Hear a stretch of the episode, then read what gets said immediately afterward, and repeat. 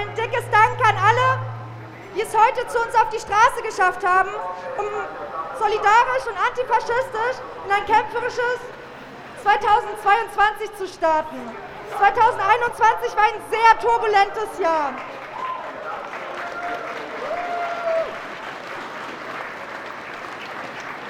Es war wie das vorherige von Corona, den Maßnahmen und den Protesten dagegen gezeichnet. Auch heute waren wieder die Corona-Leugnerinnen auf der Straße und sie haben ihr antisemitisches, krudes, menschenverachtendes Geschwurbel in die Welt posaunt.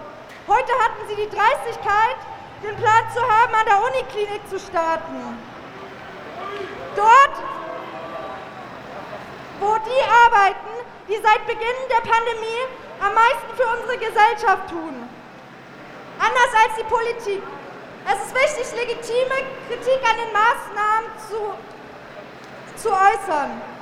Es ist nicht okay, dass wir uns unter Ausgangssperren ähm, dem Staat fügen müssen.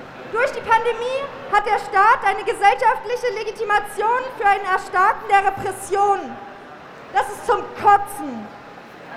Wir sind hier, weil wir stinksauer sind, weil der Staat und die Faschos sich in dieser Stadt immer breiter und breiter machen.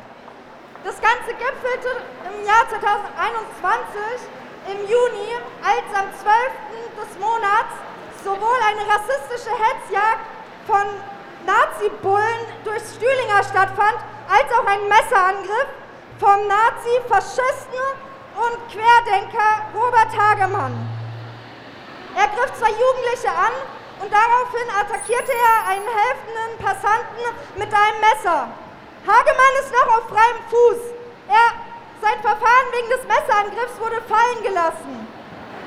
Wir können uns weder auf Staat noch irgendwen anders verlassen. Wir müssen anfangen, uns selbst zu verteidigen. Unter dieser Prämisse gibt es in, der, in Freiburg auch den EA, eine Gruppe, die sich für autonome Rechtshilfe einsetzt. Von denen ist auch der erste Redebeitrag.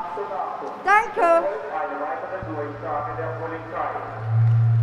Bei ihrer